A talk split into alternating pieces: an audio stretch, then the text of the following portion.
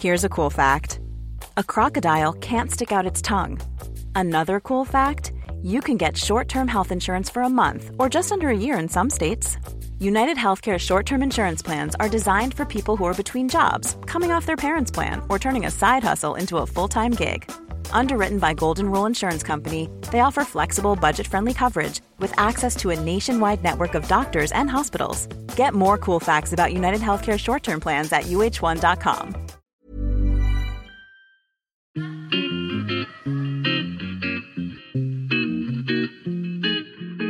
Salut les gars, je suis Anne-Laure Baratin et vous écoutez le podcast Genre de fille.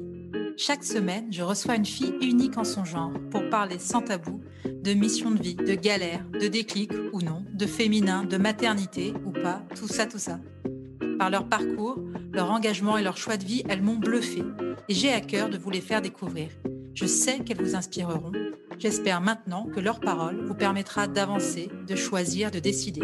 Et maintenant, place à l'épisode du jour. Bonne écoute Salut les gars Je ne suis pas Anne-Laure Baratin, mais vous écoutez pourtant bien le podcast Genre de fille. Je suis Béatrice et je suis accompagnée d'Isabelle. Nous sommes les sœurs d'Anne-Laure et vous l'aurez compris, c'est un épisode un peu particulier que vous allez entendre aujourd'hui. C'est Anne-Laure elle-même qui est au micro de Genre de fille. Après une année d'interviews au rythme effréné d'un épisode par semaine, ce qui fait quand même un total de plus de 40 épisodes, Anne-Laure a accepté de se mettre dans la peau de ses invités. Ça donne une discussion ouverte entre sœurs qui ressemble à peu près aux discussions qu'on a l'habitude d'avoir quand on se retrouve toutes les trois. Même si on peut le dire, on a quand même dû couper un ou deux passages où on oubliait clairement qu'on enregistrait un épisode de podcast de grande écoute. Pendant cet épisode, on a parlé du parcours d'Anne-Laure, de ses différentes étapes professionnelles, de l'écriture aussi, et évidemment du podcast. Nous lui laissons tout de suite la parole, car nous sommes beaucoup moins doués qu'elle pour les introductions, et on espère que cet épisode vous permettra à vous, auditeurs et auditrices de genre de filles, de mieux connaître Anne-Laure. Et maintenant, place à l'épisode du jour. Bonne écoute Cet épisode Merci. a été rendu possible Mais non, par mais Baratin, etc. Tu Ok. vois, elle prend le contrôle même quand c'est pas son podcast. Mais tu me laisses commencer?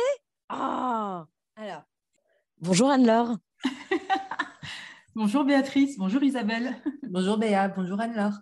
Merci beaucoup Anne-Laure de nous accueillir sur ton podcast. On est vraiment ravis avec Isabelle de te re- de t'accueillir et de pouvoir te poser quelques questions pour cet épisode qui est particulier. Avant de commencer, on va peut-être pouvoir euh, préciser à tes auditeurs que, évidemment, nous ne t'avons pas envoyé les questions à l'avance pour que tu puisses te préparer.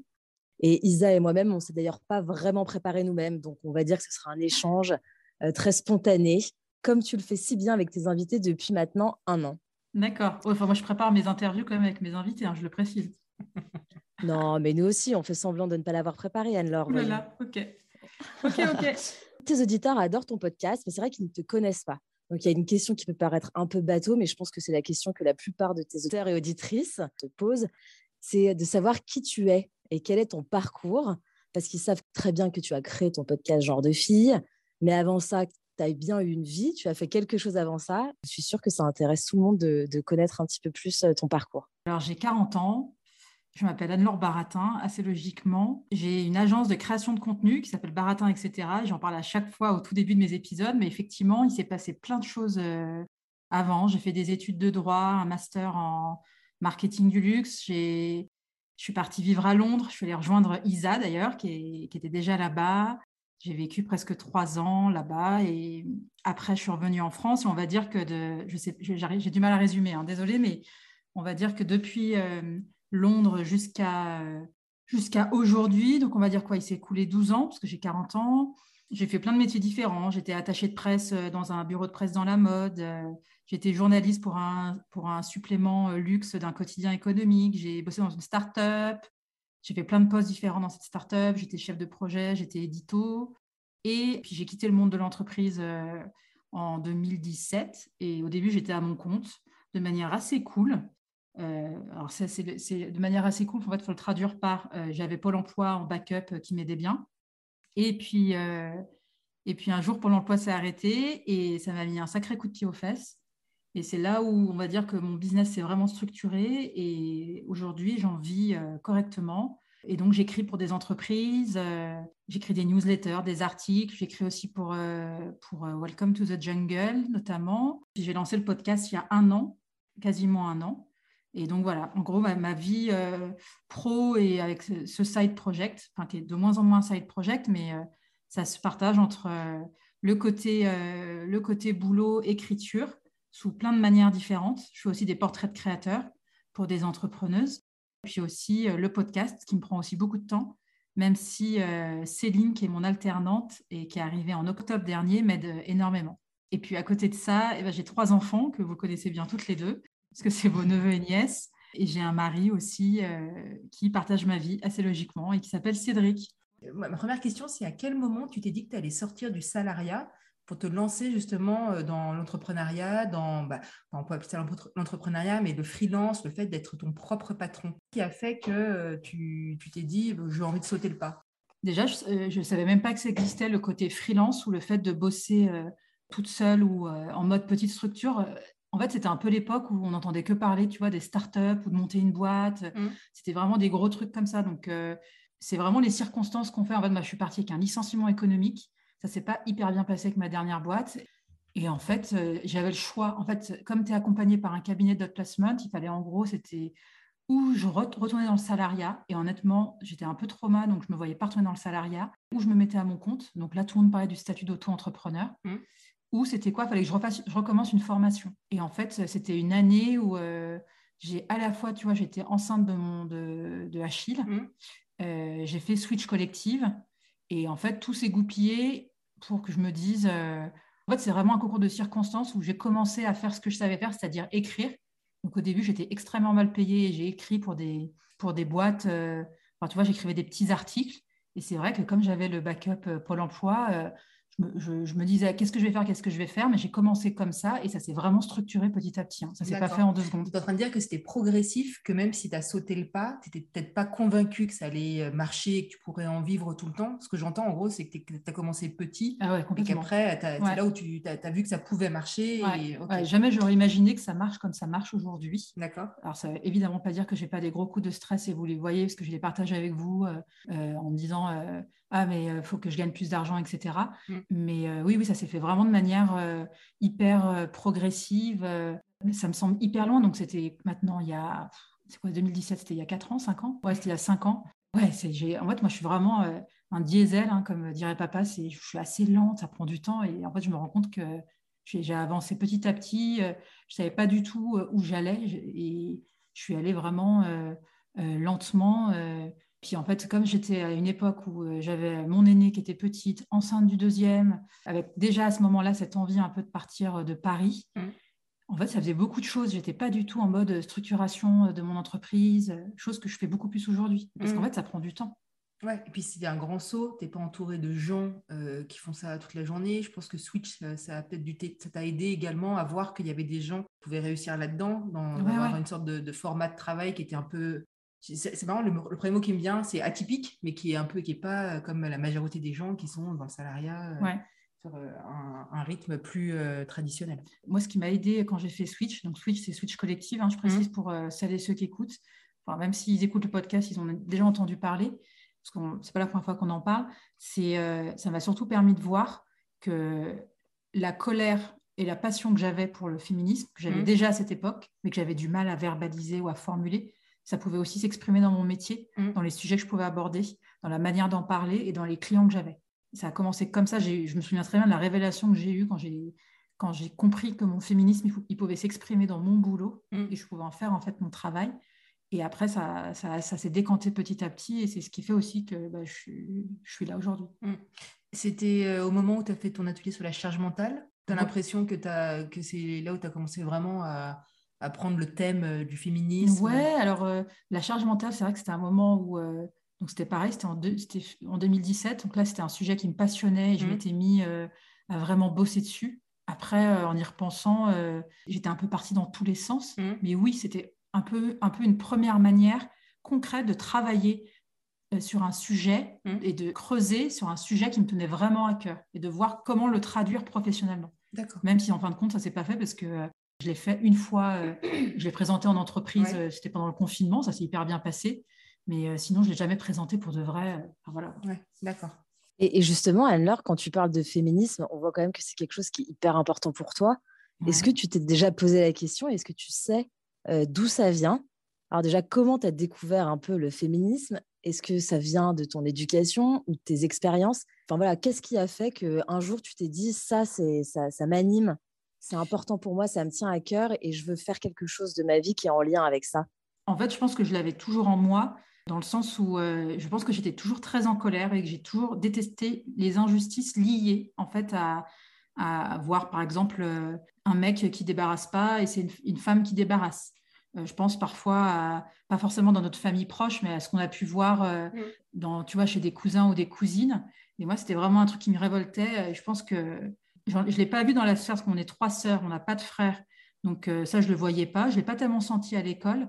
Mais je trouve qu'en grandissant, je me suis rapidement rendu compte que c'était plus facile d'être un mec que d'être une nana. Et ça, c'est un truc qui m'a toujours gavé enfin ouais, qui m'a toujours. Euh, et je pense que tu as une espèce de colère qui monte, qui monte, qui monte. De voir euh, maman euh, qui bossait énormément et qui assurait aussi énormément à la maison. Enfin, moi, c'est marrant, j'y repensais tout à l'heure, tu vois, quand elle rentrait du boulot le soir tard et qu'il fallait qu'elle prépare à dîner et tout. Enfin, honnêtement, mais quelle vie dure, enfin, quand il pense. Il y a ça. et après, j'ai toujours suivi ça, le féminisme, c'est toujours des trucs qui m'ont hyper intéressée. Mais ça a vraiment été, euh, quand j'ai fait Switch, en fait, j'avais du mal à m'exprimer, mais je me faisais coacher en même temps par une des créatrices de Switch qui s'appelle Béatrice Moulin. J'avais à la fois le programme euh, en groupe et euh, à la fois des séances, tu vois, une fois toutes les deux semaines, on se rencontrait. Et je me souviens très bien de ce moment-là. C'est elle qui a été un catalyseur dans le sens où on a eu une discussion où en fait, elle m'a vraiment poussé dans mes retranchements. Je ne sais plus exactement quelle question elle m'a posée. Et en fait, le truc, ça a jailli vraiment de... Il y a une espèce de libération où en fait, j'ai assumé le fait que la colère que j'avais, que ce que j'avais en moi, je pouvais l'exprimer, je pouvais le revendiquer. D'ailleurs, il y a plein de façons de revendiquer un peu ce féminisme ou cette colère qu'on qu'on peut avoir et que j'ai moi. Et que je me suis dit, mais en fait, c'est là-dedans qu'il faut que j'aille. En fait, quand tu fais switch, tu vraiment ce côté, c'est pas tant trouver un métier qui te convienne, c'est trouver ce qui t'anime. Alors après, ça ne veut pas dire que tout ce qui t'anime va se transformer professionnellement parlant. Il y a des choses qui t'animent, et notamment dans la colère. La colère, c'est quelque chose, on dit que c'est pas bien, il faut toujours être zen, etc. Mais moi, la colère, je trouve que c'est quelque chose qui peut être très sain quand, quand tu l'exprimes, d'ailleurs euh, bien ou pas bien. Et moi, ma colère, c'est ma colère qui m'a qui m'a montré vers quel chemin je pouvais aller. Et, en fait, c'est comme ça que j'ai trouvé moi ce qui m'animait et, et, la cause pour laquelle je voulais euh, consacrer en tout cas euh, beaucoup d'énergie, notamment au niveau pro. Et c'est ce que je fais aujourd'hui. Et en fait, de trouver ça, de trouver, c'est ce qu'on appelle le why, le pourquoi. Pourquoi tu fais ça? Pourquoi tu es en colère? Pourquoi? Ben Moi, c'est vraiment, euh, après, c'est beaucoup plus lié, tu creuses et ça, se, ça s'affine. Mais clairement, il y a un truc par rapport aux femmes et au féminisme. Et c'est ce qui fait que j'ai, c'est lors de cette discussion que ça s'est vraiment révélé. Et après, j'ai creusé, j'ai rencontré des personnes. Je suis partie dans tous les sens j'ai tenté plein de choses, des choses qui ne sont pas forcément euh, concrétisées. Euh, et d'ailleurs, vous l'avez, enfin, vous l'avez vu, hein, j'ai commencé des trucs, j'ai pas forcément fini, etc. Mais en tout cas, j'y suis allée, j'ai creusé, j'ai lu, j'ai écouté, j'ai rencontré. Et c'est comme ça que, même encore aujourd'hui, ça bouge et c'est pas toujours, rien n'est jamais figé. Et mon pourquoi, il évolue encore, mais clairement, il est lié à la place des femmes. Euh. C'est fou, ça donne tellement envie de faire switch quand on t'entend. On a vraiment l'impression que c'est le programme qui permet de révéler toutes les personnes, tu sais, qui sont un peu paumées, c'est-à-dire la majorité des gens d'entre nous euh, dans nos milieux et dans nos âges. Donc là, on vient de parler du féminisme. Il y a aussi euh, une autre dimension euh, dans ta vie pro et ta vie perso, c'est l'écriture. Ouais. Et quand l'écriture, ça t'est venu à quel moment? Est-ce que tu as l'impression que ça revient, enfin, on le retrouve chez toi plus loin que le féminisme? Parce que si on fait un petit récapitulatif de ce que tu as fait d'un point de vue écriture, si je me souviens bien, et vous pouvez venir un peu euh, égayer ce que je raconte, mais tu avais, un blog où tu racontais euh, des, tranches de vie euh, sur toi, tu, utilisais un peu les expériences familiales, les, expériences personnelles, et tu écrivais des choses. Bon, après, relations presse, après aux échos, enfin, tu as fait plein de trucs. Tu as écrit des bouquins, enfin, tu as écrit un livre que tu as publié en, mmh. autopublication sur Amazon, un autre qui n'a pas été publié. Donc, bah, en fait, j'ai deux questions. Ça, ça, a commencé quand, cette passion pour l'écriture? Et qu'est-ce que tu as envie d'en faire aujourd'hui, euh, au-delà de ce que tu fais déjà, euh, euh, de la rédaction de, contenu que tu fais pour tes entreprises? Est-ce que tu as prévu d'écrire d'autres bouquins? Alors, l'écriture, j'aurais du mal à savoir quand est-ce que ça revient. je pense que je sais que j'ai beaucoup d'imagination. J'ai quand même un côté créative que j'ai mis du temps à m'en rendre compte, même si justement, plus je grandissais et plus je me suis documentée là-dessus. Je ne mm. saurais pas te dire depuis quand j'aime bien écrire. En plus, je ne peux pas te dire j'adore écrire, en fait. Ah Parce qu'en fait, non, Parce non, non. Je trouve ça difficile. Ah ouais, je trouve qu'il y a tellement. Euh, je pense qu'en fait, que tous les écrivains et toutes les, écrivaines sont. Il y a un côté hyper maso. Je trouve ça. Euh, hyper dur, tu as une espèce de douleur pour accoucher d'un truc. Franchement, euh, moi, l'écriture, je trouve que c'est pas du tout. Euh... voilà, quoi, je peux pas te dire euh, une journée sans écrire. Pour moi, c'est une journée de raté, quoi. Mais quand tu lis un peu euh, les, récits des grands écrivains, quand tu lis Une chambre à soi, quand tu, tu, vois les gens, il y a une rigueur de dingue. Ah bah, il y a une discipline de ma Il y a une discipline. Ils se disent je vais m'asseoir le matin à 7 h à mon bureau, je ressors pas tant que j'ai pas fait 20 mmh. pages. En fait, finalement, c'est peut-être pas juste un don que les gens ont. Ah, non, non, je pense que c'est énormément d'abnégation énormément de discipline, comme tu dis. Alors, je ne sais pas d'où ça vient. Euh. Après, ça aide aussi. Moi, on m'a souvent dit t'écris bien, t'écris bien. Mmh. D'ailleurs, je pense à maman qui me le disait souvent et qui me le dit encore. T'as une jolie plume. Mmh. Donc, c'est vrai que ça aide, mine de rien. On va pas se mentir quand des gens te disent ça. Ça donne confiance. Ouais. Mmh. Ça, aide à se sentir un peu plus légitime. Hein. C'est toujours, on en revient toujours au même truc. Et après, c'est vrai que pour moi, c'était toujours assez facile d'écrire.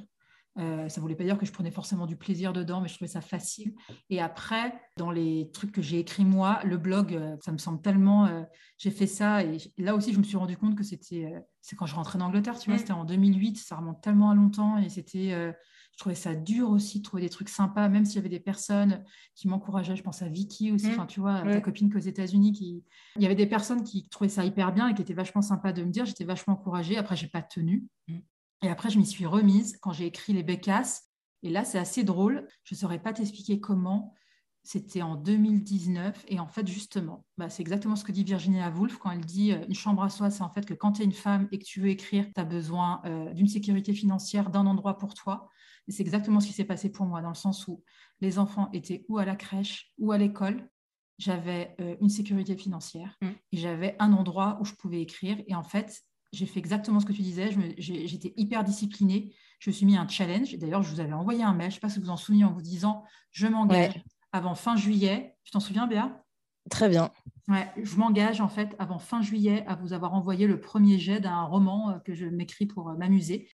Et c'est comme ça où pendant trois mois, quasiment tous les matins, je me disais, j'avais lu le, livre de Stephen King, je crois que c'est Secret euh, d'écrivain ou Secret d'écriture, et je me forçais à écrire je sais plus si c'est 1000 mots par jour. Non, c'est pas, c'est plus, c'est 5000 mots par jour. Euh. Et euh, ça, c'est du coup, c'était euh, super expérience. C'était dur. Et puis en plus, je suis partie, j'ai fait absolument ce qu'il ne faut pas faire. je l'ai su après, mais j'avais pas de plan. Enfin voilà, je suis partie un peu dans tous les sens. comme tout premier roman, je vais dire bon roman, tout premier roman qui se, qui se respecte, je me suis évidemment servi de ce que je connaissais, c'est-à-dire ma vie ou de mes mmh. proches. Et c'est comme ça, voilà, c'était vraiment un challenge pour moi d'écrire les bécasses. Et le fait de, m'être engagée à vous l'envoyer à vous et à Cédric et à Clémence aussi, qui est ma meilleure pote, euh, ça m'a vraiment boosté en fait. En fait, quand tu t'engages auprès des autres à écrire, bah, du coup, tu sais que tu es un peu attendu au tournant.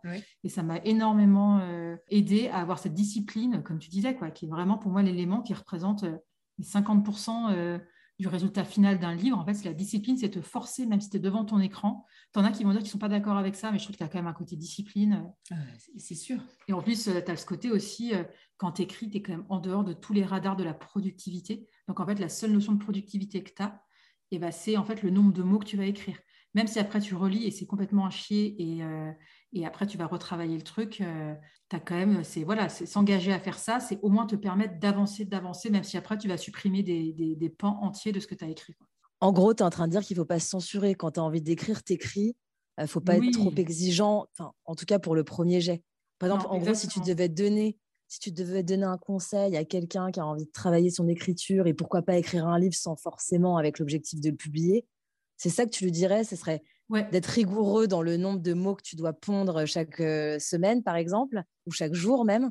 Mais en revanche, aussi euh, être indulgent avec soi-même et, euh, et laisser un petit peu. Le... Ouais. Oui, en fait, je lui donnerais deux conseils. Déjà, tu as un premier exo qui est pas mal, c'est de faire les pages du matin. Les pages du matin, ça veut dire que quand tu te réveilles, le premier truc que tu fais, bon, tu as le droit de boire un verre d'eau et d'aller faire pipi, mais en gros, c'est de c'est un truc qui est tiré du livre de Julia Cameron qui s'appelle Libérer, Libérer votre créativité. c'est marrant, je l'ai en face de moi sur ma bibliothèque. Vrai je le conseille. Mais oui, c'est trop drôle, c'est pour ça que je te sors le titre comme ça. Eh La ben, Bible des artistes. Exactement. Et ben ça, c'est pas mal déjà. Si quelqu'un a envie d'écrire, ben déjà tous les matins. Euh, en plus, ça, c'est au-delà d'un exercice d'écriture, c'est aussi un exo pour vraiment se cleaner, se nettoyer le cerveau. Et en fait, il faut écrire sans réfléchir à la main. Tu peux écrire deux, trois pages. Tu écris tout ce qui te passe par la tête, même si tu penses euh, j'ai rien à raconter, ma vie c'est de la merde. Et ben écris ça, c'est pas grave. Et même si tu écris ça dix fois, il faut vraiment pas trop réfléchir. C'est vraiment un, truc de, nettoyage, on va dire, de ton inconscient qui a bien travaillé toute la nuit. Je trouve que ça déjà c'est un bon exo. Et effectivement, quelqu'un qui veut écrire, j'ai envie de lui dire, euh, moi je ne suis pas du tout un exemple ou quoi que ce soit, mais la, discipline, on l'apprend aussi en yoga. Ça, c'est vraiment, euh, il faut accepter que ça va prendre du temps, il faut accepter que parfois tu vas écrire des trucs et tu vas trouver ça nul. Mais en fait, c'est faut pas oublier qu'il y a aussi ton l'ego qui peut parler, parce que parfois c'est pas forcément facile de se dire qu'on a passé trois heures à écrire des trucs et qu'on relit, on se rend compte que c'est à chier. Ben, c'est pas grave, mmh. mais ça aussi l'accepter que ce qu'on écrit, c'est pas toujours euh, bien ou pas bien, que le regard, il peut changer. Euh, je ne sais pas si c'est des conseils, mais en tout cas, la discipline, euh, oui, énormément. Et en tout cas, d'y aller, enfin, de, de, tenter aussi de faire des ateliers d'écriture. Moi, j'en avais fait un dans un truc qui s'appelle Les mots quand, quand j'étais à Paris. Et ça, c'est pas mal du tout. Faire un atelier d'écriture, tu es avec plein de personnes comme toi qui adorent l'écriture, enfin, qui adorent l'écriture, qui ont envie d'écrire. Moi, je peux pas dire que j'adore l'écriture. Hein. Je peux pas dire ça, franchement. Mais D'ailleurs, en parlant d'écriture, je suis censée, euh, j'essaie de me motiver pour écrire une newsletter. Euh, tu vois que j'enverrai une fois par mois. Et même ça, tu vois, j'arrête pas de me dire qu'est-ce que je vais raconter? Tu as toujours ces trucs-là, tu as toujours ces phrases-là qui te mmh. au début. Euh, qu'est-ce que je vais raconter d'intéressant? Qui serait brandé podcast? Bah, Je sais pas, faire un mélange podcast, un mélange un peu de ce qui se passe dans ma vie. J'aime bien aussi, c'est sympa. ça, j'ai du mal, je le fais parfois un peu, j'en parle un peu dans les descriptifs de, de, mes épisodes de podcast quand je mets des petites anecdotes sur moi. Mais mmh. oui, pourquoi pas raconter un peu euh, ma vie de chef d'entreprise, euh, faire un mélange un peu de tout ça, podcast, boîte, boulot et vie perso aussi, pourquoi pas. Oui, c'est vrai que tu gères pas ces trucs en ce moment. Pourquoi pas se rajouter une newsletter? Non, justement, je, suis partie dans un trip où j'ai l'impression que c'est hyper bien de faire une newsletter. Tu dépends moins des réseaux sociaux. Tout le monde dit que c'est bien de faire une newsletter. Mm. Béa, est-ce qu'on n'aborderait pas le sujet podcast un peu? Complètement, c'est exactement ce que je pensais. Bon, alors tu nous as fait, euh, ça fait un an que tu fais ton podcast. quasiment, début mai, ça fera un an. Moi, j'ai des chouchous dedans. Il y a des épisodes que j'ai adorés. J'ai adoré l'épisode avec Margot Turca qui nous parle de son AVC. Celui avec euh, Jeanne Brook qui essaye de lever le tabou sur le viol, qui est hyper euh, fort, mm. qui est plein d'émotions. J'ai adoré le Zavolensky, j'ai adoré Mayua. il y en a plein. Et, et, surtout, en fait, si on regarde tous les sujets que tu as abordés, à chaque fois, j'ai l'impression que c'est un peu des sujets pas tabou, mais qu'on n'aborde pas tout le temps, tu vois. Euh, la fondatrice du sextoy. Euh, Marie Comac. Ouais, ça c'était dingue. Et même s'il y avait plein de questions que j'aurais aimé que tu lui poses, que tu n'as pas posées. Par exemple, comment c'est vu dans son entourage euh, Mais je ne l'ai pas posé Je crois pas, non. L'entourage personnel ses parents, ils lui disent, dans, les dîners en ville, euh, ses parents disent Oui, voilà ma petite dernière, euh, elle a monté une boîte de sextoy, ça marche du feu de Dieu. Tu vois, des trucs comme ça, j'aurais bien, aimé savoir. Ouais, il me semblait lui avoir posé, mais tu as raison, peut-être que je ne vais pas poser, je me souviens plus. Bon, ça, ou la PMA en solo, euh, le déséquilibre financier dans un couple, enfin, on n'en parlait pas trop de on en parler en plus. C'est vrai, bah, c'est top. Enfin, on essaie de voir comment on fait pour qu'il y en ait un, il n'y ait pas un qui s'enrichisse et l'autre qui s'appauvrisse dans le couple, mmh. parce y a, on est, y a des, des, des, encore le cas aujourd'hui dans les salaires. Bon, tout ça, c'est donc en gros, moi, ce que, moi, je vois ton podcast comme euh, un lieu où on peut parler donc de, nouvelles choses. Mmh. Et je veux savoir, est-ce que tu as des projets particuliers pour ton podcast? Est-ce que tu vas continuer à inviter des gens qui te font vibrer, des gens qu'on te recommande, ou est-ce que est-ce qu'il va prendre une euh, trajectoire particulière? Euh, Alors c'est une bonne question. Pas préparée, bien évidemment. Elle me regarde avec un œil C'est une bonne question. En fait, je, me, je continue un peu à. il faut déjà savoir que ce n'est pas forcément évident. Là, je tiens encore un épisode par semaine. Là aussi, encore, euh, je l'ai fait seule pendant quelques mois et depuis que Céline est là en renfort, ça va beaucoup mieux parce qu'elle euh, elle m'aide beaucoup sur le podcast. Mais ce n'est pas forcément évident d'avoir des invités toutes les semaines. C'est un rythme, du coup, et ça prend aussi pas mal de charge mentale parce mmh. que ça veut dire que moi, souvent, je me, je me réveille le matin, je me couche le soir, je pense à des invités, aux relances, etc. J'ai parfois des recommandations, j'ai des personnes qui me contactent directement par mail, j'ai même attends, des attachés de presse qui me demandent, qui me proposent des personnes. Mais oui, je m'en souviens, euh, ça fait un peu placement de produit. Complètement, complètement. Alors en plus, c'est un peu agaçant parce que tu as envie de dire à ces gens, euh, en fait, euh, déjà, en fait, moi, je ne suis pas rémunérée pour ça. Donc, mm. en fait, non, c'est mon média, c'est moi qui choisis mes invités. donc, c'est vraiment un choix personnel. Personne ne m'impose des invités. Et, j'ai quand même des invités qui, qui se sont proposés. Je repense à, Marion, même à Margot. Euh, Margot, c'est elle qui m'a envoyé un message. Euh, euh, sur Instagram en disant bah voilà moi j'ai écrit mon, petit AVC et là, je trouve ça hyper intéressant parce que et ça se ressent dans, l'épisode c'est qu'elle est tu as vraiment des femmes ou Marion qui a fait une PMA toute seule. Elle aussi elle m'avait envoyé un message et je trouve ça top parce qu'elles ont vraiment un message à porter. Ah elles sont passionnées par ce qu'elles racontent parce mmh. qu'elles ont vécu. Et je suis très contente de pouvoir donner un écho plus large et de pouvoir poser les questions qui me tiennent à cœur à ces invités.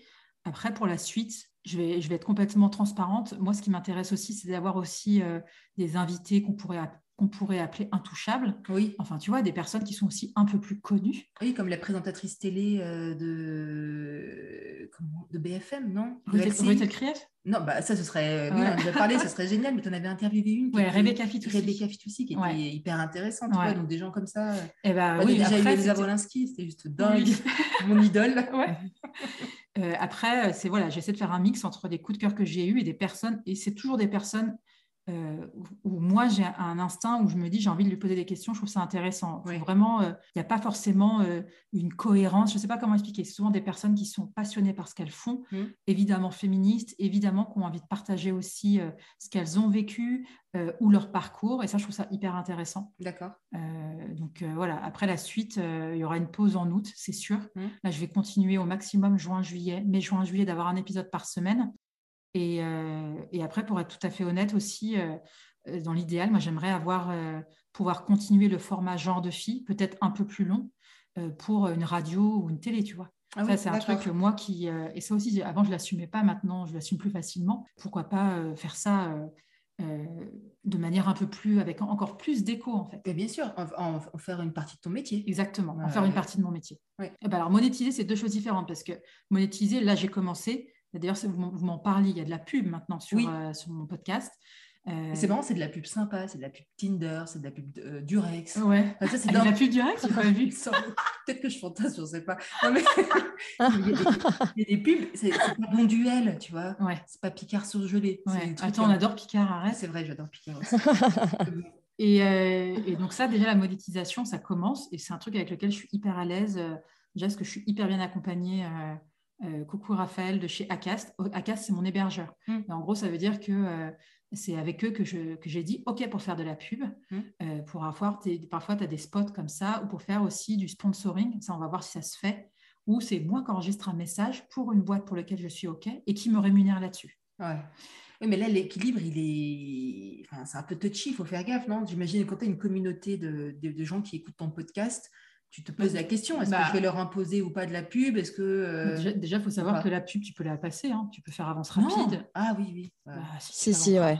ouais. Mm, mm, mm. Et alors, moi, je suis complètement à l'aise là-dessus. Après, si tu as des gens qui sont pas à l'aise et qui disent, j'ai envie de leur dire, mais en fait, euh, mes cocos, euh, oui, mes cocottes, bah, j'ai bossé gratos pendant mm. des nombreux, nombreux mois. C'est un boulot de ma boule. Mm. Moi, j'ai fait tout le montage des épisodes. Ça, je suis devenue, j'ai tapé sur mon ordi tellement je n'ai taré euh, à faire des montages alors que je ne suis pas du tout ingénieur du son ou quoi que ce soit. C'est pas que c'est impressionnant parce que finalement, tu n'aimes pas particulièrement les ordinateurs. Mais non, exactement. Tous les gens, tous les gens qui euh. m'écoutaient là en ce moment, et même mes sœurs, vous le savez, mais moi, je ne suis pas du tout digital native. Je ne suis pas du tout à l'aise avec ça. Je suis obligée de demander à mon beau-frère pour faire une sauvegarde sur mon ordi parce que j'ai peur de me planter. Donc, c'est vraiment un truc, euh, ça a vraiment été un, un, peu dans la douleur quand même, le côté technique du podcast. Donc oui, maintenant, si je peux faire le monétiser avec des marques avec lesquelles je suis en accord, moi, je suis à l'aise avec ça. Si tu as des personnes qui ne sont pas à l'aise, bah, je peux le comprendre et dans ce cas-là, bah, tant pis. Quoi. Mm. Regarde euh, Penelope Buff avec ses, podcasts, là aussi, il y a de la pub. Euh, bah, je sais pas, moi, ça m'a jamais choqué en fait. Je trouve ça assez logique euh, tant qu'on ne va pas rémunérer, rémunérer les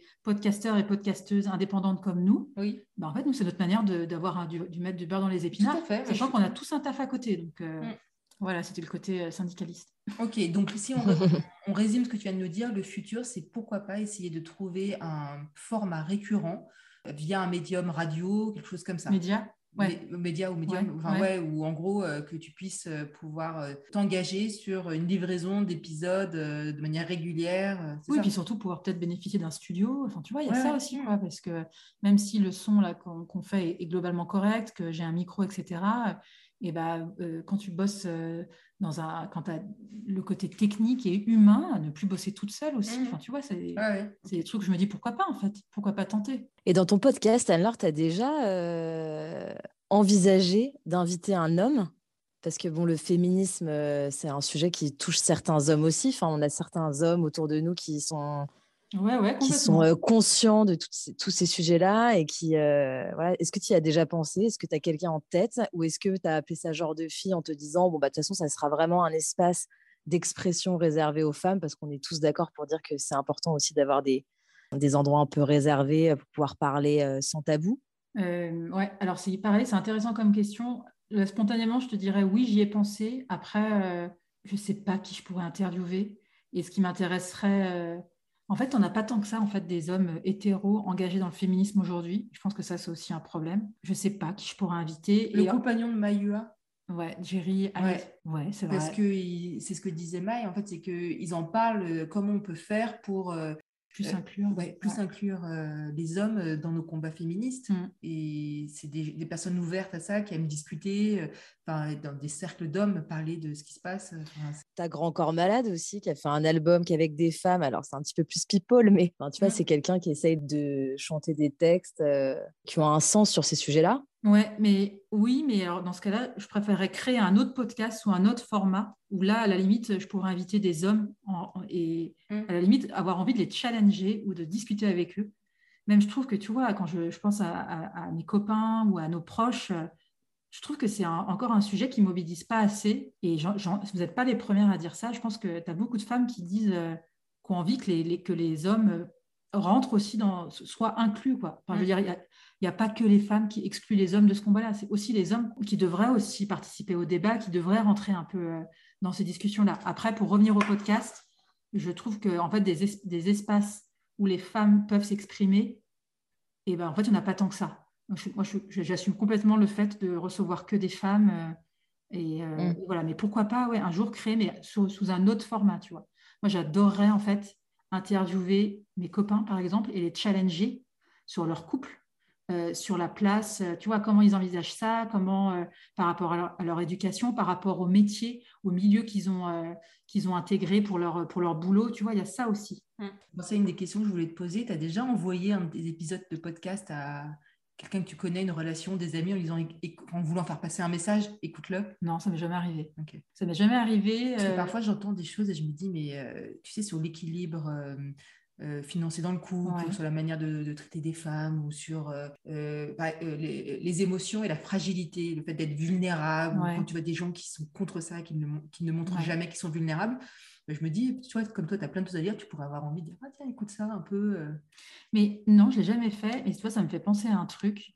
J'ai déjà eu le sentiment, en, en discutant avec des copains, j'avais l'impression que c'est pas qu'ils prenaient pas mon, mon, podcast au sérieux, mais que je les entendais parler de podcasts, mais les podcasts dont ils parlaient, bah, c'était le podcast euh, euh, d'un mec qui parlait que d'entrepreneurs mecs. Mhm. Enfin, tu vois, il y a toujours un peu ce côté où tu as quand même l'impression, alors je ne sais pas pourquoi je dis ça maintenant, hein, peut-être qu'on le coupera, mais que quand tu fais un truc et que tu es une nana, et eh ben, c'est quand même un peu moins intéressant que le même truc que ferait un mec.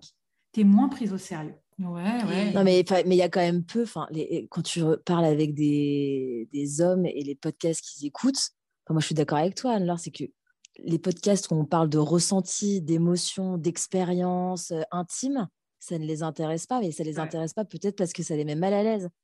Ils ont, enfin, je veux dire, les hommes, une majorité des hommes sont quand même élevés depuis leur plus jeune âge à cacher ce qu'ils ressentent, à ne pas exprimer leurs euh, émotions. Donc, ça m'étonnerait pas que ça les mette mal à l'aise, slash, ça ne les intéresse pas mmh. euh, d'entendre des gens qui s'étalent là-dessus. Alors que nous, ça nous intéresse parce qu'on trouve que c'est hyper intéressant, enrichissant. On, on se met à la place de la personne qu'on écoute. Euh, enfin, et, ça, je pense que eux, ils le retrouvent pas du tout. Donc, ça m'étonne pas du tout que tes copains, même s'ils dénigrent pas ton podcast, mais tu ressens quand même qu'ils sont pas sur la même longueur d'onde et elle, s'amuse avec son podcast, elle, elle, elle parle, elle piapiate avec une autre fille, c'est sympa, elle raconte leur, leur life et puis c'est tout. quoi. En fait, c'est exactement ça, c'est bien résumé. Euh, je, pense qu'il n'y a pas du tout de, de, de, Tu vois, au contraire, je il m'encourage énormément il y a quand même ce côté où je, me souviens, j'avais eu ce ressenti où je, les entendais parler du podcast. c'est un podcast qui s'appelle, je ne sais pas si vous connaissez Génération Do It Yourself de Matt Stéphanie. Et en fait, c'est un truc, c'est que des entrepreneurs hyper successful, qui ont levé des fonds, etc. Et en fait, ouais, bah ça, c'est plus leur cam. Évidemment, chacun son, son truc, quoi.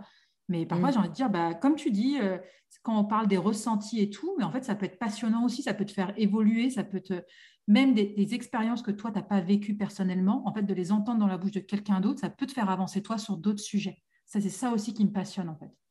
Mmh. Je pense que tu as, donné envie à plus d'une personne d'aller voir euh, une naturopathe, euh, d'aller faire du yoga Kundalini. Ou, euh, ouais, c'est clair. Les, les, rivières de Maïua. Bah, qui, qui, n'a pas mmh. qui ne s'est pas abonné à Brut, à la plateforme Brut pour regarder les rivières ça, ça, nous ouvre. Moi, ça me donne envie de faire plein de choses. J'ai une autre question sur le podcast. Dis-moi. Et euh, tu peux lâcher autant d'informations que tu veux. Et après, on coupera. Quelle était la pire expérience Un truc qui t'a gonflé Je sais pas. Un invité, tu n'étais pas du tout ce à quoi tu t'attendais. Euh, quelqu'un qui a essayé de faire du placement de produits au milieu 50 fois. Tu as des trucs comme ça ou, mauvaise expérience. Et aussi la meilleure.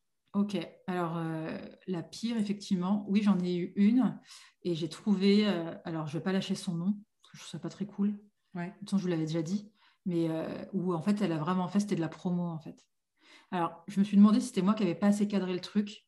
Et en gros, euh, c'est moi qui l'ai démarché. Je trouvais que son, son, truc était hyper intéressant. Mais euh, en fait, j'ai eu l'impression d'avoir quelqu'un qui faisait sa promo, qui n'était pas du tout, qui était pas du tout dans le partage, mmh. pas du tout dans le. Je l'ai pas trouvée très chaleureuse avec moi déjà. J'aime bien avoir des, j'aime bien créer des liens sympas avec mes invités dans la mesure du possible. Ça ne veut pas dire qu'elles deviennent toutes des copines, mais il y en a certaines avec qui je vais quand même boire des coups, etc. Et euh, puis j'ai quand même une certaine affection pour chacune de mes invités, mine de rien. Je les trouve toutes super courageuses. Bref, je m'éloigne du sujet. Mais oui, tout ça pour dire que ça m'avait énormément agacée. Et je pense que ça s'est ressenti dans l'épisode d'ailleurs. Je crois mm. qu'une de vous deux me l'avait dit. J'ai trouvé que c'était trop promo, trop euh, je place mon truc, je place le nom de mon truc. Euh. Et en fait, j'étais agacée à la fois contre elle et contre moi, parce qu'en gros, je n'ai pas, pas su lui dire ah non, mais arrête, ça suffit. Oui. Je pense que j'étais un peu gênée. Et en fait, c'est un épisode, j'ai hésité à le diffuser. Finalement, je l'ai diffusé. Et, euh, et voilà. Mais ça m'a un peu. Je me suis déjà posé la question de le supprimer en fait de ma, ma base de données, tu vois. Ah Parce que je trouve qu'il n'est pas très bon l'épisode. Je trouve que euh, c'est trop de la promo. Je pense qu'on sent que moi, je suis agacée. Mmh. Donc euh, voilà, après, ça permet de voir aussi mon caractère et c'est un enregistrement où j'étais déçue à la fois de mon invité et de moi. Ok, donc pendant l'enregistrement, déjà tu ressentais et même tu n'as pas réussi à le, à le formater pour faire en sorte d'avoir un truc. Non, j'ai pas osé, non. Et puis en plus, c'était le moment où j'étais encore toute seule, donc je faisais moins de coupes. D'accord. tu me diras, avec Céline, on en fait quasiment plus non plus. Enfin, on coupe pas beaucoup, mais je euh, j'ai pas osé lui dire, en gros, arrête, euh, je la connaissais à peine, en fait. Et, euh, et j'ai pas osé lui dire, en fait, ça fait trop marketing, ton truc, ça fait trop. Mm. on a l'impression que c'est marchand de tapis. Quoi. Mm. Mais ça t'a fait apprendre. Enfin, j'ai l'expérience. Et donc, le meilleur, celui où as, quelque chose s'est passé, tu étais contente, heureuse? Eh ben, alors, attends, je regarde du coup tous les épisodes que j'ai là sous la. Il y en a plein des épisodes que j'ai adorés. Honnêtement. Il y en a un que tu as fait en face à face. J'en ai fait deux. Ouais. Deux Ouais, j'ai fait euh, Sylvie Nanterre. Mmh. Euh, et j'ai fait aussi euh, Julie Hainaut, victime ah de cyberharcèlement. Ouais. et ça, ça, t'avait marqué. Tu, nous en avais parlé tout de suite en sortant. Enfin, en tout cas, moi, ça m'a marqué ton ce que tu nous as expliqué juste après ton ressenti à toi.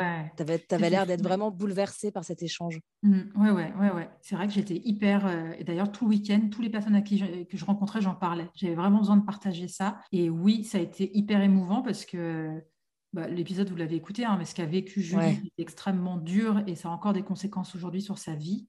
Et je trouve qu'elle en parlait hyper bien. Elle avait préparé aussi l'épisode. Mm. Je précise que mes invités n'ont jamais mes questions en amont, même si parfois on me le demande. Euh, en fait, quand on a eu cette discussion et qu'il y avait le micro entre nous deux, il y a vraiment un truc qui se crée. Et oui, j'ai vraiment ressenti euh, son ressenti et ça m'a beaucoup. Euh, tu vois, il y a des moments où tu es un peu plus éponge et ça m'a énormément marqué qu'elle. J'étais très touchée qu'elle soit OK pour partager ça, en fait, alors que c'était il y a quelques années et qu'elle en parle. Et, et oui, ça crée forcément un truc. C'est un épisode qui m'a beaucoup marqué.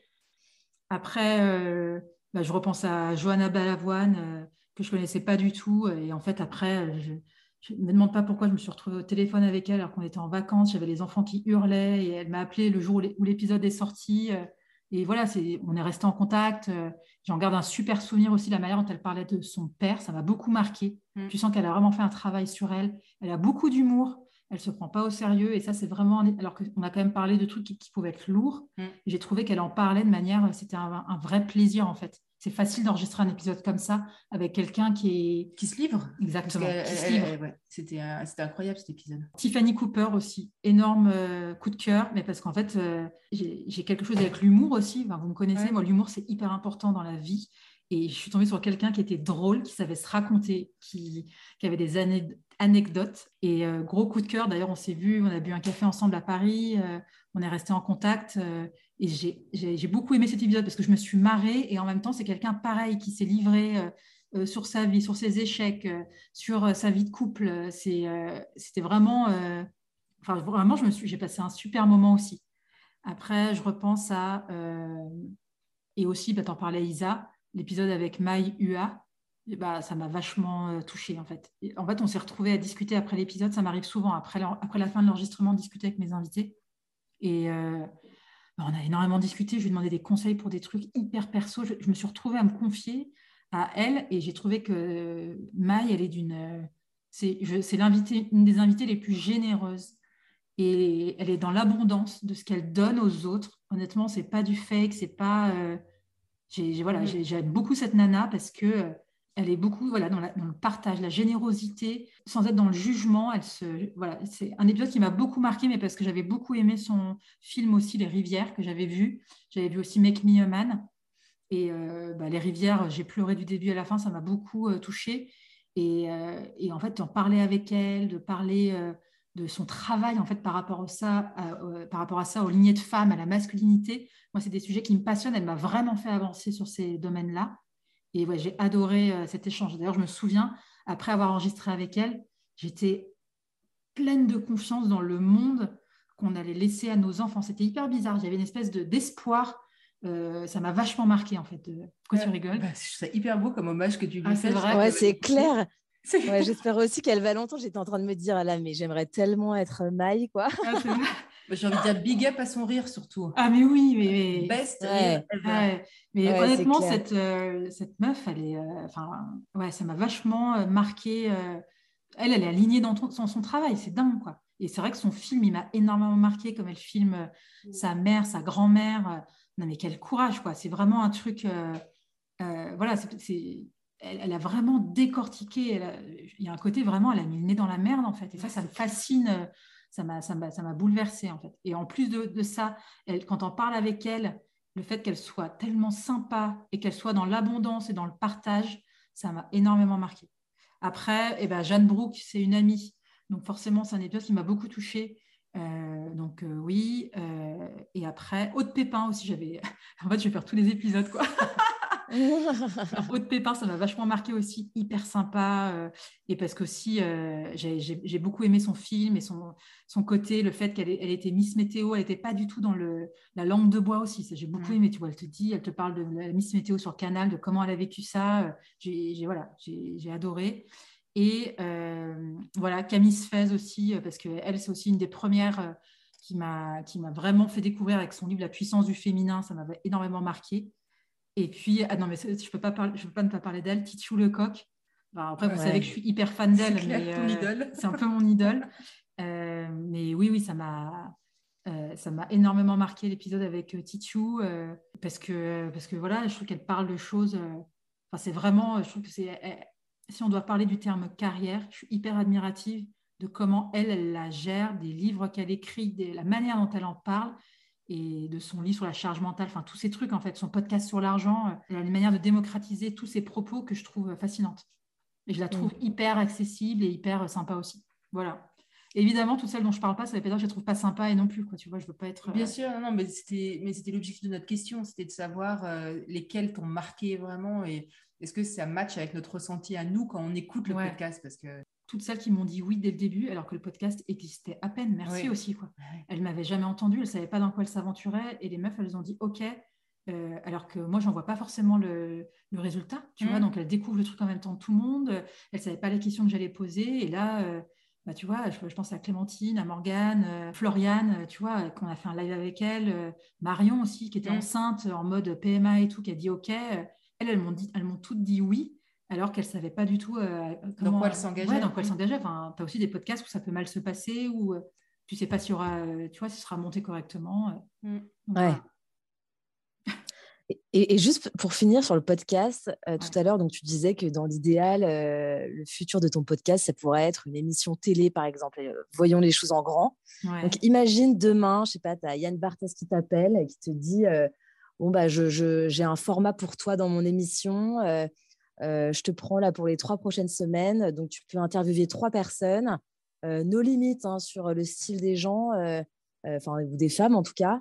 eh ben, qui tu voudrais interviewer? Christine Lagarde, Virginie Despentes, même si je pense que je me ferai popo dessus, c'est sûr. elle, donne très peu d'interviews et voilà. Et, je pense aussi comme ça, bah, Titu Lecoq, mais peut-être Ovidie. C'est une réalisatrice. Ah ouais. Génial. J'adore les trois que tu as, as, sélectionnés. Ouais. Et je précise que c'est sorti tout seul. Il y en a sûrement. Euh, ah non, il y a une aussi que, une que j'adorerais interviewer. Non, j'ai dit trois, Anne-Laure. Non, mais je t'en dis une autre. non, je... je rigole. Tu sais. Euh, ah, je l'adore. Ouais, ouais. Non, elle est aux États-Unis. Tu sais, mais c'est là où je me suis pris le plus gros vent de ma vie. En fait, je lui avais envoyé un message en lui, en lui parlant en gros, est-ce que ça te tente, parce que ça vous tente, etc. Je n'ai pas mis ça comme ça, mais j'ai écrit un message. Et après, elle répondait pas. Et en fait, je n'avais pas encore compris que, que c'était compliqué d'envoyer des messages sur Insta, que tu passes pas directement dans la bonne boîte euh, de réception. Et en répondant à une de ces stories, j'avais dit Est-ce que vous avez eu mon message? Et la meuf, elle m'a répondu non. Et après, j'ai dit Mais est-ce que vous voulez venir? Elle m'avait répondu non. en gros, j'ai eu. Euh, en fait, j'ai jamais su si elle m'avait mis un énorme vent ou si elle disait juste qu'elle n'avait pas eu mon message, tu vois. Mais elle recommence dans quelques mois, elle t'aura oublié. Vas-y. Et elle, j'adorais. Béa, tu te souviens qu'on avait vu son film avec. Euh, Mais oui. Loulou, non, comment il s'appelle le film? Lolo. Lolo, pardon. Oui. tellement marré. Euh, il faut que tu le vois. Il faut que je regarde, je pas vu. Et oui, elle, j'adorais l'interviewer. Euh, j'adorais l'interviewer. Et attends, parce que alors, ce qui est assez drôle, c'est te connaissant, euh, c'est pas la première fois que tu me parles de, Christine Lagarde, mais euh, quand on connaît ton style un peu, on peut se poser la question pourquoi Christine Lagarde? Donc, est-ce que tu peux nous dire pourquoi? Ouais, bah parce que les quelques fois où elle fait des interviews, en fait, elle est assez engagée euh, sur la place des femmes dans les entreprises. Elle n'a pas, pas, de langue de bois et elle dit des trucs super sensés. Euh, elle a un peu un côté empowerment. Euh, en gros, allez-y les filles, tu t'assois à la table des discussions et, du pouvoir. Et en fait, elle, elle a bossé longtemps chez McKinsey, je crois, non C'est pas ça? Elle n'a pas été hyper longtemps dans les, en, cabinet de conseil. Je, sens qu'elle a eu. Et en fait, elle en parle en disant, en gros, en 10 ans, il n'y a jamais aucune nana qui est venue me demander une augmentation de salaire. Mm. En revanche, les mecs, toujours, ils négocient, etc. Et en fait, elle donne des exemples super concrets et tu sens qu'elle a l'air, euh, qu'elle te dit, en gros, il faut prendre sa place. une fois, elle avait donné une interview au Elle et j'avais trouvé ça hyper bien. En fait, elle disait, euh, je crois qu'elle elle, sort avec un mec qui est plus jeune qu'elle. Et en fait, elle l'assume. Je euh, je sais pas, elle dit des trucs, elle, est, elle a l'air bien dans ses pompes et en même temps hyper tournée business. Et je trouve ça intéressant. J'aimerais bien l'entendre plus par, sur ces sujets-là, en fait. Béa, pardon, qui ah. parle d'une émission Yann Barthès. Ça fait quoi alors de, rencontrer Macron et de passer à la télé? Bah, C'était une super expérience. Alors, c'est pas tant le fait de passer à la télé que le fait plutôt de le rencontrer. Tu, tu rencontres quand même un chef d'État et, la, probabilité que je repose une question à un président de la République euh, sur le féminisme est quand même assez faible. Bah, c'était, euh, ça s'est fait de manière hyper. Euh, tu vois, ça s'est vraiment décidé au dernier moment. Enfin, vous mm. étiez quasiment les seuls au courant. Ouais, c'était, c'était génial. C'est marrant que tu dis ça parce que je crois que j'ai rêvé de Macron cette nuit. il n'est pas dégueu, Macron. Hein. oui, Est-ce que c'est, peut-être parce que tu as regardé euh, le, le compte, euh, enfin les chroniques de Bridgerton Je trouve que euh, l'acteur principal, il ressemble à Macron. Ah non, mais moi, j'ai pas regardé les chroniques de, de, Bridgerton. C'est toi qui es fan, Béa. ah bah écoute, tu regarderas, tu verras, il ressemble un peu à Macron. Et ouais. Est-ce qu'il y a des trucs que tu aurais fait différemment dans cette journée? Donc là, en fait, on parle, pour ceux qui n'ont pas vu, Anne-Laure, elle a interviewé pas mal de candidats à la présidentielle il y a un mois environ. j'ai posé, des questions. Oui, c'est pas vraiment une interview. Bon, et est-ce qu'il y a des choses que tu aurais fait différemment? Est-ce que, euh, est-ce que en tant que femme, tu t'es flagellée après en disant merde, j'aurais dû faire ça Non, non. ça, juste après, j'avais juste en fait, j'ai fait la connerie de boire beaucoup d'eau. Je parle du truc de Macron juste avant. J'avais qu'une envie juste après, c'était aller aux toilettes. En plus, c'était hyper gênant en mode, euh, tu avais un toilette et en fait, tu avais toute l'équipe qui était pas loin et j'ai l'impression que tout le monde m'a entendu pisser. traumatisme des enfants. Quoi. Et après, tu sors l'air très digne et tout. Et en fait, genre, tu as un silence de mort. Et en fait, tu as vraiment l'impression que tu as, cassé un peu l'ambiance. Euh, non, non, écoute, euh, j'ai pas revu les séances, enfin les moments avec les autres candidats. Oui. le moment avec Macron, je l'ai revu bah, du coup le soir parce que ça a été diffusé. Il y a juste un moment où je dis désolé tu mmh. sais. là, je... Tu t'en es voulu de, de, dire, de t'excuser? Ouais. ouais. Je sais pas pourquoi j'ai dit désolé. Non, mais en même temps, tu lui, tu lui as coupé la parole un peu. Donc, tu as, le droit d'être féministe, mais d'être poli aussi, hein, tu vois. Oui, c'est vrai. Ouais, alors après, j'ai trouvé que quand je disais bonjour, monsieur, je ne sais plus si je disais bonjour, euh, monsieur le président, bonjour, euh, monsieur Macron, je trouvais que j'avais un peu une tête de petite fille euh, toute timide. après, si je devais refaire les choses, non, je suis très contente de cette question que j'ai choisie mmh. et qui a été validée par Ruth Elkrief et, et Avad Jamshidi euh, sur le côté Boys Club. Euh, parce que c'était vraiment un truc qui me tenait à cœur. après, la réponse, on peut en penser ce qu'on veut. mais j'étais contente de la poser. J'ai vu que je parlais avec les mains. Non, je ne referais pas les choses différemment. Ah, super. Le soir, peut-être, effectivement, j'aurais lâché un peu les fiches. Bah, d'ailleurs, elle me le dit à un moment, peut-être crier, lâchez vos fiches, ou je sais pas, on y va sans la fiche. Le soir, j'aurais peut-être fait les trucs différemment. Mais après, euh, ça reste quand même une super mmh. expérience. C'était sympa de pouvoir challenger les candidats et, euh, et puis rencontrer un chef d'État. Euh, honnêtement, oui, c'est bah, quand même assez dingue. Après, ce qui est marrant, c'est qu'en en fait, lui, il n'est pas du tout stressé. C'est tous les gens qui sont autour de lui qui sont en mode bah, la team d'un président de la République avec le staff de sécurité, etc. Ça, c'est impressionnant. mais c'est lui, c'était sympa. Puis surtout, j'étais assez fière à la fin.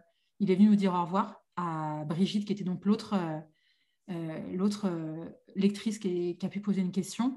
Et là, j'ai pu lui parler. Et en gros, euh, là, j'avais vraiment le cœur qui battait parce qu'en fait, je lui ai parlé du podcast. Et donc là, c'était vraiment. j'ai eu l'impression vraiment, moi, de vendre un peu mon truc. Et en même temps, tu vois, je me suis dit, il n'y a, personne qui le fera à ma place. Ça aussi, c'est un truc, un peu une leçon du podcast. C'est un peu en mode de te dire, il n'y a, que moi qui peux en parler aussi bien de, de, ce projet. C'est moi qui l'ai construit, c'est moi qui l'anime, c'est moi qui le fais vivre. Et donc, le fait de lui en parler, de lui dire euh, euh, Monsieur le Président, euh, j'ai un podcast, ça s'appelle Genre de fille, j'aimerais beaucoup interviewer votre, votre femme, Brigitte. En plus, j'ai dit un truc, je ne sais pas si c'est ces moments où tu bugs, j'ai dû lui dire Je suis fan de votre femme, je ne sais pas quoi. Je lui ai dit en plus. là, il m'a dit Ah, bah, oui, c'est mon meilleur atout, vous n'êtes pas la première à me le dire. Mais bon, en tout cas, il y a eu un échange avec le directeur de cabinet, etc. Donc, tu vois, je, suis contente, il y a eu. Oui, tu les as contactés, il y a eu un suivi un peu après cette conversation. Ouais, mmh. Voilà. En fait, j'avais parlé après, avant à, à une de CRP du président. Et euh, je lui ai parlé du podcast. Je vois sa boss qui regarde euh, un peu c'est quoi genre de fille. Elles ont de se dire euh, ouais, pourquoi pas, on sait jamais. Enfin, en gros, je j'ai pas été blacklistée. Et après, il y en a une gentiment qui m'a donné un mail, j'ai envoyé, etc. Il y a un suivi. Ça donnera peut-être jamais rien. Ça donnera peut-être quelque chose un jour. Mais en tout cas, pour moi, c'était une belle.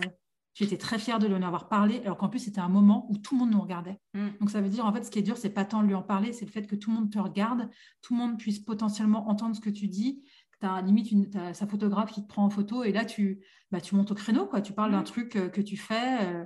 faut oser aussi. En fait, c'est ça. Quoi. Il y a un côté euh, croyez en vos rêves. et oui. Et, est-ce que tu as des fun facts à nous dire sur la soirée et sur les candidats? Est-ce qu'il y en a un que tu as trouvé cool Est-ce que, est-ce qu'il y a des trucs que tu as envie de nous partager ou pas Toi, un peu behind the scene. Alors, par rapport au président, par rapport à Macron. Non, ah oui. Bah non, le fun fact, en tout cas, lui, ça se voit, il adore parler avec les gens. Ah, c'est vrai. Euh, et il est très sympa. Après, tu me diras, il n'y a aucun qui a été désagréable hein, de mm. tous les candidats. Et après, pour. Euh, et tu sens que, en fait, euh, il, est. Il, était content d'être là. Enfin, tu vois que c'est un vrai bosseur. Ça, mm. franchement, tu ne peux pas lui enlever. voilà. Et puis, après, concernant le soir, en fait, on n'a pas tellement pu leur parler. Ils arrivaient sur le plateau, ils repartaient. Donc, en fait, on n'a pas du tout parlé avec eux. Ils ont tous été globalement. Euh, moi, j'ai beaucoup aimé euh, l'intervention de Anne Hidalgo mm. parce que j'ai trouvé qu'elle nous regardait droit dans les yeux. Tu sens qu'il y a un vrai truc par rapport au féminisme. Donc, ça, ça m'a beaucoup euh, marqué. Mm. Et ce qu'elle disait était hyper intéressant. Tu as des gens, quand ils arrivent, ils regardent les personnes dans les yeux, ils leur disent bonjour, ils ont l'air on va pas se mentir, en as qui sont plus à l'aise que d'autres. Mm. Valérie Pécresse, elle n'avait pas l'air super à l'aise. Mm. Moi, ça m'a marqué. Elle nous a pas dit au revoir quand elle est partie. tu vois, elle nous a pas regardé. c'est un truc qui m'a marqué, en fait. Le côté social, sociable. Mm. Et bah, en as qui l'ont et d'autres qui l'ont pas. Après, dans les autres candidats, euh, écoute, euh, voilà. Moi, j'étais très agréablement surprise par, euh, surprise par Hidalgo. Mélenchon, il a l'air à fond dans ce qui, tu vois, ça sent, quoi. de toute façon, il n'y en a aucun qui est là par hasard, globalement. Béa? Oui. Je te laisse reprendre l'intro sur euh, les questions de la fin. Est-ce que ça ne serait pas le, petit moment des questions de la fin alors Bah si, Béatrice, je t'en prie, vas-y. bon bah là, tu, n'auras pas vraiment de surprise, mais euh, on aimerait savoir euh, quel genre de fille es-tu, Anne-Laure Baratin? Ça, c'est la, dernière question de la fin. Hein. Normalement, il y en a deux autres avant. Tu peux nous laisser un petit peu de flexibilité quand même, non? Euh, quel genre de fille je suis? Alors, j'ai jamais répondu. J'ai jamais. Euh, au moins, ça me donne l'occasion de dire que c'est souvent une question clin d'œil, hein, parce que le, podcast genre de fille, c'est aussi euh, un peu une critique du fait de vouloir mettre les gens dans des cases. Je ne sais pas quel genre de fille je suis. Je suis genre de fille. Tu veux qu'on réponde à ta place? Ah bah, Limite, je préférerais. Vous voulez pas répondre à ma place? Bah non, tu veux bien faire l'effort. Je suis le genre de fille qui a envie que ce qui se passe dans la sphère domestique, ça, ça, ça devienne politique et ça soit important. Ok, donc qu'est-ce qui t'anime? J'imagine que ça va être en lien avec ça. Tu vas nous dire le féminisme Qu'est-ce qui m'anime? Euh, Oui, à la place des femmes, euh, le fait qu'on puisse faire nos propres choix, que nos filles puissent faire les propres choix. Et oui, en fait, ça revient un peu à ce que je disais avant, euh, que ce qui touche à la sphère domestique ou dans tout ce qui touche au foyer chez les femmes, ce soit considéré comme quelque chose d'important, de public et de politique. Et Anne-Laure, qu'est-ce qui te met en colère ou peut t'agacer? Qu'est-ce qui me met en colère ou peut m'agacer J'avais dit en intro ça quand Cédric il laisse sa tasse de café vide dans, le, dans l'évier alors que le lave-vaisselle est vide, ça c'est un truc que je comprends pas. Et qu'est-ce qui m'agace Non, euh, c'est pas le racisme, c'est la tasse dans, dans l'évier. Ouais, en fait, non, non, moi, ça, ça m'agace que certains problèmes de femmes puissent être considérés comme des trucs pas trop importants. Tu vois Que la charge mentale, ce soit considéré comme un faux problème ou que ce soit considéré comme un truc de gonzesse, ça, ça m'agace profondément l'égalité salariale, tout ah ouais, aussi. Voilà, tous ces trucs, euh, tous ces trucs, ouais, c'est. Et si tu devais euh, compléter cette phrase, euh, je ne serais pas là si. Ouais, alors c'est, je précise, oui, c'est Annick Cogent qui est journaliste au Monde qui, qui, fait des portraits de femmes et qui pose cette question-là. ça, c'est marrant, j'y ai déjà réfléchi. Bah, je ne serais pas arrivée là si j'avais pas fait des séances de MDR avec Maud Julien, qui est une thérapeute bah, il y a 10 ans, quoi. C'était quoi en 2010 Un peu plus, En 2011, c'était en 2011. En 2010-2011, euh, je ne sais plus exactement quand est-ce que c'est, mais euh, je ne serais pas arrivée là si je n'avais pas rencontré cette euh, femme exceptionnelle qui a résolu beaucoup de trucs dans ma vie. Est-ce que tu peux juste, pour tes auditeurs et auditrices, expliquer très très rapidement ce qu'est ce qu'est le, le, MDR Ouais, c'est bien, Béa, tu as, as, des réflexes un peu de journaliste te félicite. Non, mais tu... Merci Anne-Laure, merci. le MDR, en fait, c'est une manière de. C'est une thérapie qu'on appelle thérapie brève. Et c'est une manière, en fait, euh, ça peut être euh, suite à un stress post-traumatique ou un truc euh, traumatisant. Je n'ai sûrement pas les bons termes. C'est une thérapie brève qui permet de reprogrammer, en fait, de reset un peu ton cerveau par rapport à ça. C'est pas de l'hypnose, mais en fait, avec des mouvements des yeux, tu vas pas effacer le traumatisme, mais le digérer en fait. D'accord. Est-ce que c'est clair? Ça m'énerve. C'est hyper clair. Bah après, nous, on en a beaucoup parlé ensemble, mais j'essaye de me mettre à la place de quelqu'un qui ne connaît pas et j'ai quand même l'impression que c'est clair. en fait, c'est vraiment. Alors, il faut savoir que c'est un truc qui est beaucoup plus connu aux États-Unis. On, en parle de plus en plus hein, depuis une dizaine d'années. Euh, par exemple, pour les personnes qui ont vécu la guerre, euh, les soldats, quand ils rentrent de, de la guerre aux États-Unis, ils ont droit à plusieurs séances de MDR. En fait, ça permet vraiment de, de, voilà, de surmonter des trucs euh, qui sont hyper, euh, qui peuvent être douloureux. Je ne sais pas si ça marche pour tout le monde le MDR, mais moi, ça, bah, vous le savez, moi, ça a, ça a vraiment changé ma vie. Ouais. Et qu'est-ce qu'on peut te souhaiter, Anne-Laure? Oh là là, euh, avoir toujours une relation exceptionnelle avec vous, mes sœurs chéries. D'ailleurs, j'en profite pour vous dire merci hein, d'avoir accepté de faire cet épisode. alors, je ne sais pas si je le dirais dans l'intro, mais oui, on m'avait déjà demandé, ce serait intéressant qu'on t'entende parler, toi, etc. Donc, merci d'avoir accepté de le faire. Merci d'avoir préparé l'interview. Béa, toi, tu es à distance et là, Isa, tu es en face de moi. Mais euh, ouais, merci beaucoup.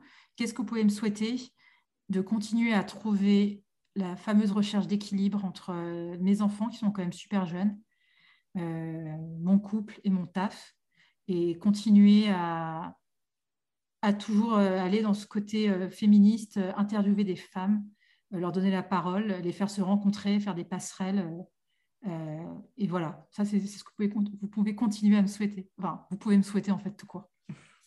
On te le souhaite. Écoutons, ouais, on te le souhaite. C'est un beau programme. Mm. Et ben, en tout cas, merci de nous avoir fait confiance parce que c'est quand même un exercice, bah, c'est nouveau pour nous. Hein. Moi, j'avoue, j'avais un, petit peu peur quand même, hein, mais euh, tu, nous as mis en, confiance. Isa, euh, Isa, elle a un côté un peu journaliste aussi. Hein. On sent qu'elle est, elle est très dans le partage et tout. Il y, y, a du level. Hein. Ouais, j'ai appris euh, à force d'écouter les interviews d'Anne-Laure sur euh, genre de filles, parce que je crois que c'est un des. Je n'écoute pas beaucoup de podcasts, à part le tien. Et des podcasts de musique. Ouais, c'est vrai. Non, mais c'était sympa cette discussion à trois, même si ça fait bizarre de se dire qu'il y a plein de gens qui vont pouvoir euh, l'entendre, mais c'était très intéressant en tout cas, Anne-Laure, de t'entendre. Et je que ça va intéresser tout le monde et c'est hyper intéressant que tes auditeurs et auditrices te connaissent un peu mieux parce que je trouve que quand on écoute un podcast, on s'attache quand même à la personne qui euh, lead le podcast et qui a créé le podcast. Mais en fait, on la connaît rarement. à part pour les podcasteuses hyper connues où tu googles et puis tu vois un petit peu tout ce qu'elles ont fait, qui elles sont. Mais donc là, je suis sûre que les gens seront hyper contents de, t'avoir entendu. Même s'il y a plein de sujets qu'on n'a pas pu évoquer, mais bon, qui ça, il y aura peut-être dans un an le deuxième épisode sur Anne-Laure. Exactement. Et bah, vous, j'espère que ça, vous avez trouvé ça sympa à faire, mes sœurs. Mmh. Je vous kiffe et, euh, et, gros bisous. Gros bisous. À la semaine prochaine, comme je dis. non, je ne pas, je sais pas ce que Non, tu dis pas ça. Et après, il y a la petite bossa qui arrive. Ah, ah, oui. ah oui. vous avez aimé l'épisode, je ne sais plus. Non. Ah, il y a la petite bossa, puis après, il y a tu nous harcèles. Mettez des étoiles. si podcast vous a plu, merci d'aller sur podcast, je sais pas quoi. Mettez des étoiles. C'est clair, j'ai l'impression de faire vraiment la, la marchande de tapis. Quoi. Bon, allez, c'est cool. Allez, bisous les sœurs. Bisous. Bisous mes sœurs. Ciao. Tu nous montres pas ta trogne? Attends. Attends, dites au revoir, dites au revoir déjà. Ah oui. Au revoir. Salut, les... Salut tout le monde. Salut tout le monde. Ah, on n'a pas commencé par Salut les gars. Ah oui, bah dites au revoir les gars. mais non, mais. C'est le bordel. Merci d'avoir écouté cet épisode. J'espère qu'il vous a plu. Si c'est le cas, partagez-le autour de vous et sur les réseaux sociaux. N'hésitez pas non plus à laisser un avis positif à propos de Genre de Filles sur vos applications de podcast. Pour ne rien manquer de Genre de Filles, suivez-moi à Anne-Laure Baratin sur Instagram. Si vous avez des compliments, des critiques ou des réflexions, n'hésitez pas. Merci à Marvin Marchand pour la musique du générique. Bonne semaine et à très vite. Salut